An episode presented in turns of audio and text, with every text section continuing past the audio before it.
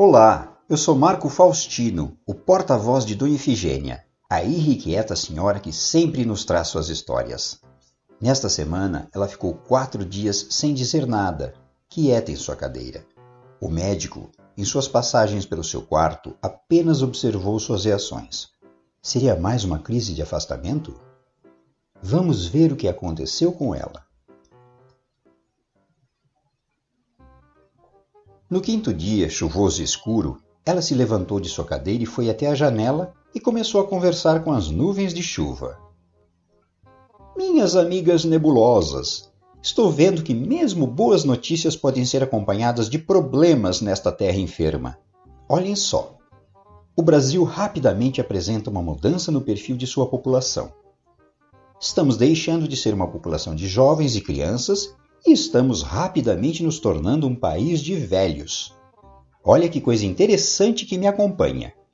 Quando eu era criança, a maioria da população era exatamente de crianças. Os desafios de administrar essa terra estavam em conter doenças infantis, reduzir a mortalidade infantil e abrir escolas fundamentais. Quando eu era jovem, com meus vinte e poucos anos, a maioria era também jovem como eu. Os desafios eram de trazer educação para jovens e adultos, formação profissional e emprego para toda aquela gente que estava se mudando do campo para as cidades. Hoje, que sou velha, acabo descobrindo que o país está me acompanhando nisso também. As pessoas estão vivendo mais e mais e as famílias estão tendo cada vez menos filhos. Isso é bom, mas também novos problemas vão surgir. É verdade que não vamos precisar construir mais tantas escolas ou ter que tratar tantas doenças infantis. Mas, por outro lado, os aposentados são em número cada vez maior, precisando receber pensões adequadas e por um período agora muito maior de existência.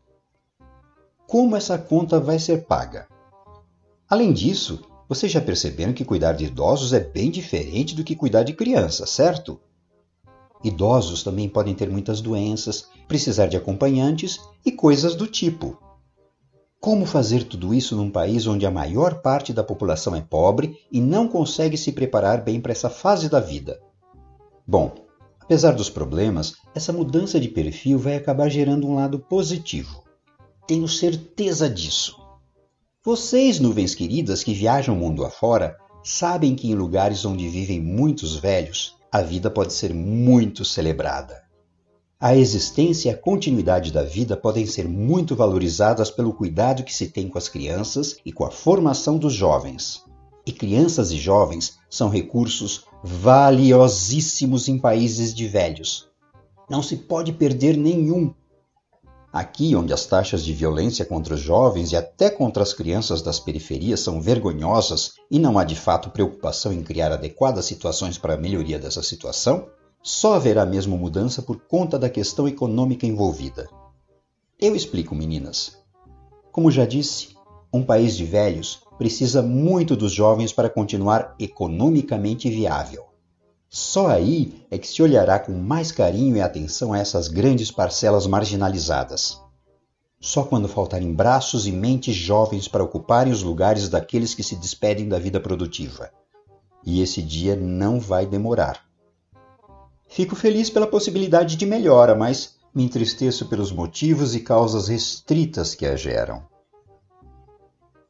Que tema complexo que Dona Ifigênia trouxe à baila hoje, não? Não gostamos de pensar muito sobre os nossos problemas, mas Dona Ifigênia gosta de colocar o dedo em nossas feridas. Você concorda? Até o próximo!